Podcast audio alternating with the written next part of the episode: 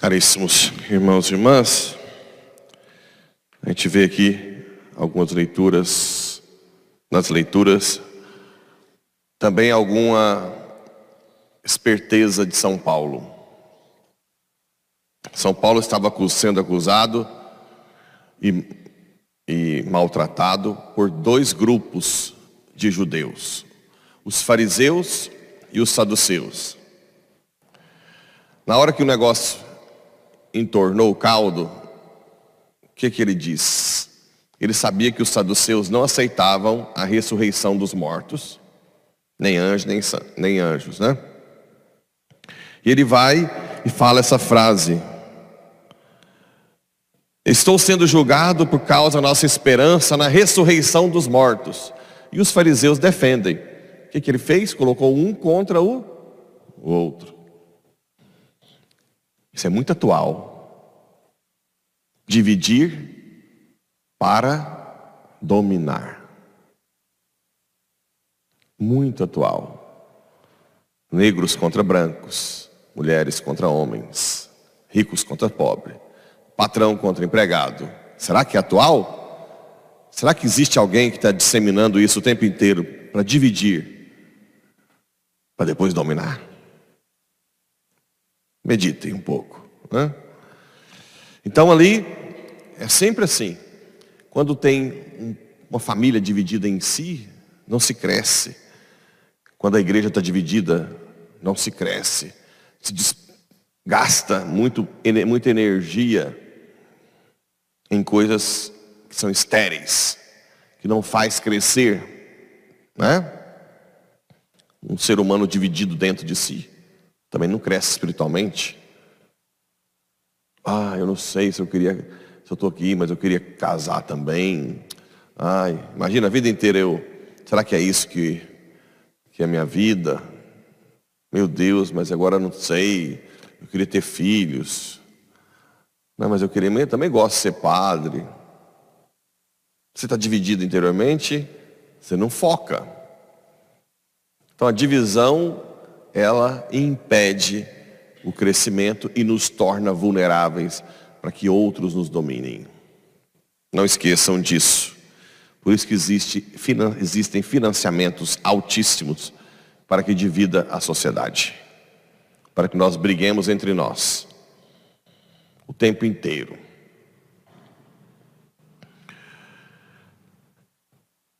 E aí, os fariseus entraram em conflito, e como defendia a ressurreição, não, não, nós não encontramos mal nesse homem, né? Não, não vamos, não vamos prendê-lo, nem matá-lo, que também uma parte do, do grupo acabou gostando da fala de São Paulo. E o conflito crescia mais. Receando que Paulo fosse despedaçado por eles, o comandante ordenou que os soldados descessem e o tirassem do meio deles. E depois Paulo ouviu o Senhor dizendo que quer que ele testemunhe também em Roma. Os dois, as duas colunas da igreja morrem em Roma. Isso é um dos sinais de que Roma é a cidade que comanda a igreja no mundo, né? É que a igreja foi vendo os sinais do Espírito Santo. Então, o fato de Pedro e Paulo morrerem em Roma é uma das forças que dizem que Roma é a sede do Papa. Ok? Então, tanto que Deus vai. Bem, depois outras coisas.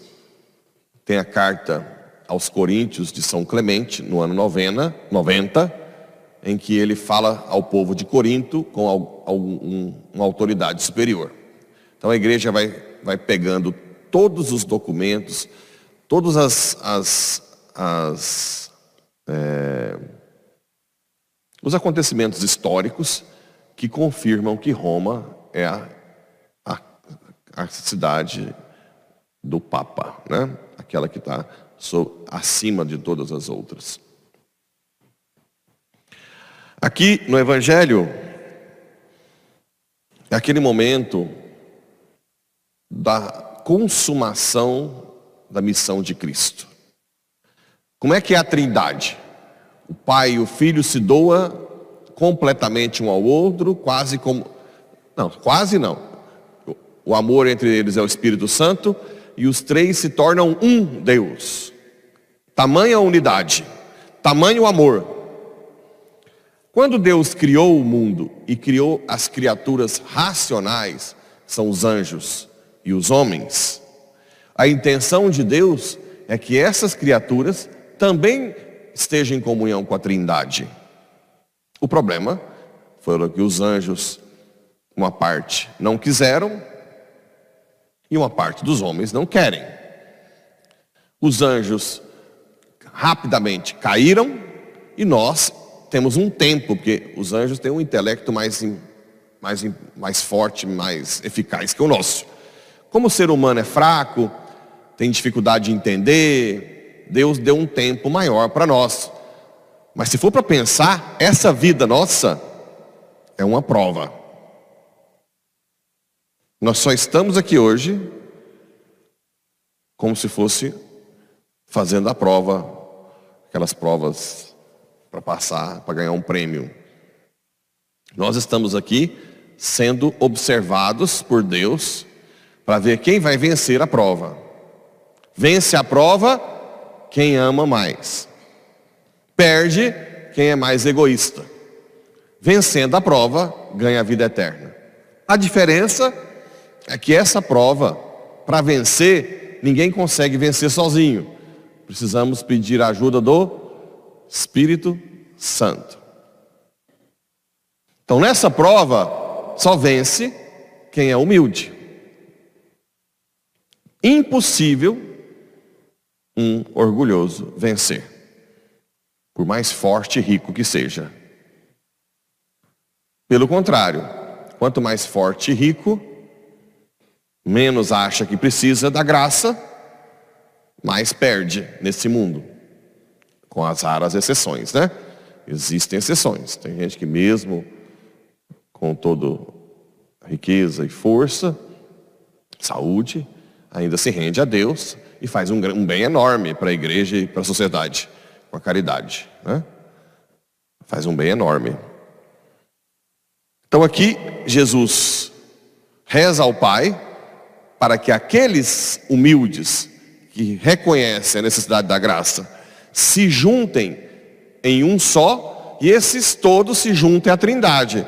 Que eles sejam um e sejam um conosco, como nós dois somos um. Então a tendência, uma, da, uma das definições mais famosas de igreja, igreja é de trinitate plebs radunata. Que é isso, padre? Um povo recolhido para e por e pela Trindade. É a Santíssima Trindade que chama e recolhe um povo para ela. Isso é igreja, uma das definições de igreja, né? A outra é corpo místico de Cristo, povo de Deus. Mas é, é isso. Nós estamos aqui sendo chamados para fazer parte dessa unidade. Bem, a unidade, enquanto caminhamos na terra, se dá através de uma alma também. Qual que é a alma que junta o povo de Deus? Espírito Santo. Né? Então imagina que o corpo de Cristo que nós fazemos parte tem uma alma que é o Espírito Santo que nós recebemos. Todo mundo que é batizado participa do corpo de Cristo. Mas sempre Deus deixa o livre-arbítrio para você participar mais perfeitamente ou menos perfeitamente. Quem participa mais perfeitamente é o católico santo, estado de graça. Quem participa menos perfeitamente é quem está em pecado mortal. Entende essa dinâmica? Consegue ver a trindade que chama todos para formar um corpo com eles? E é isso que Jesus está falando. Pai Santo, não te rogo somente por eles, mas também por aqueles que vão crer em mim.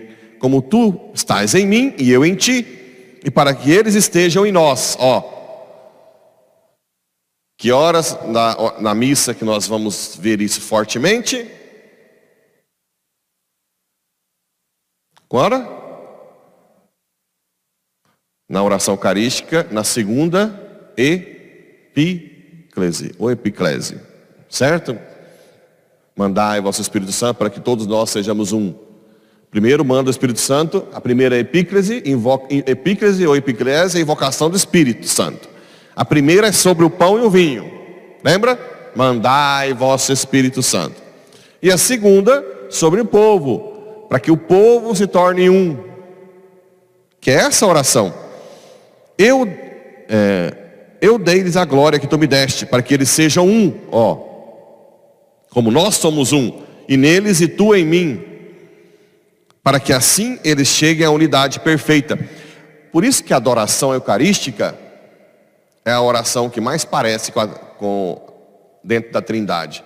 Porque na Trindade o Pai se doa ao Filho, o Filho se doa ao Pai, o amor é o Espírito. Aqui você se doa a Jesus, Jesus se doa a você. Entende? E Jesus, e Jesus te incorpora na Trindade que está aqui. Adoração é, é, um, é ótimo se chama coinonia, comunhão.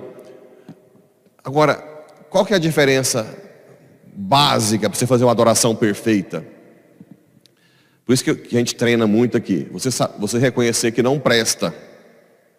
Por quê? Porque quando você reconhece que não presta, quando você faz cagada lá fora, você vem aqui e joga tudo para Jesus. Eu sou isso eu não presto sentir, e se joga, e Jesus vem e toma o lugar da sua fraqueza.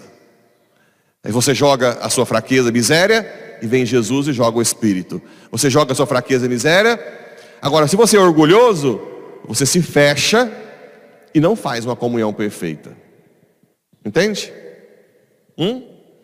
Quando você tem pensamentos ruins, você vem aqui e fala, Senhor, olha o que eu estou tendo. Só isso eu posso te oferecer. E aí, aí, você se entrega a Jesus com tudo de ruim que você é. E Jesus se entrega a você com tudo de bom que Ele é. Essa é, é a adoração eucarística mais perfeita que existe. Você não tem vergonha, você rasga, você se abre, você se entrega. Claro que ele já sabe muito mais que eu sei que você não presta, né? Uh, mas é importante que você humildemente reconheça. Por que isso? Porque quando você faz isso, você nega o pecado original. Que quer, que, que a serpente falou?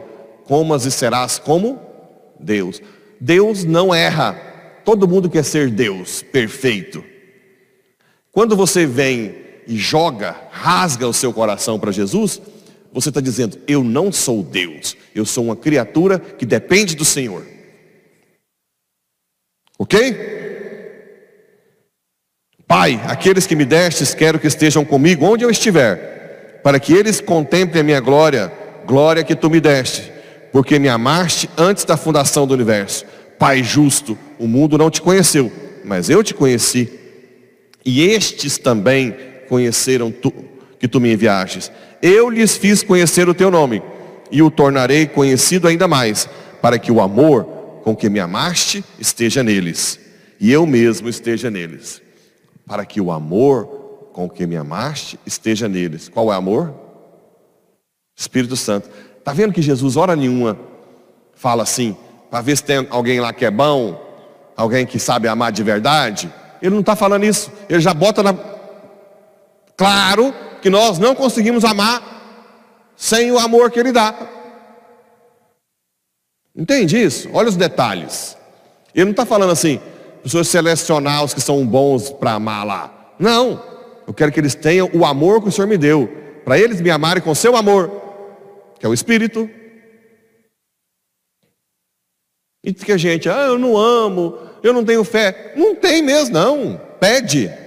Ninguém tem. Pede. Me ensina a te amar. Ah, eu não estou amando Deus. Normal. Então pede. Me dá o um amor para te amar. Aumenta. Inflama meu coração. Aí você vem aqui, Senhor, olha aqui, eu não tenho nada para te dar, não consigo nem te amar, nem vontade de estar aqui eu estou, mas é isso que eu tenho para te oferecer. Mas eu quero o Senhor em mim. Aí vai, tchu, aí com o tempo, você acaba prestando. Aí você presta e morre.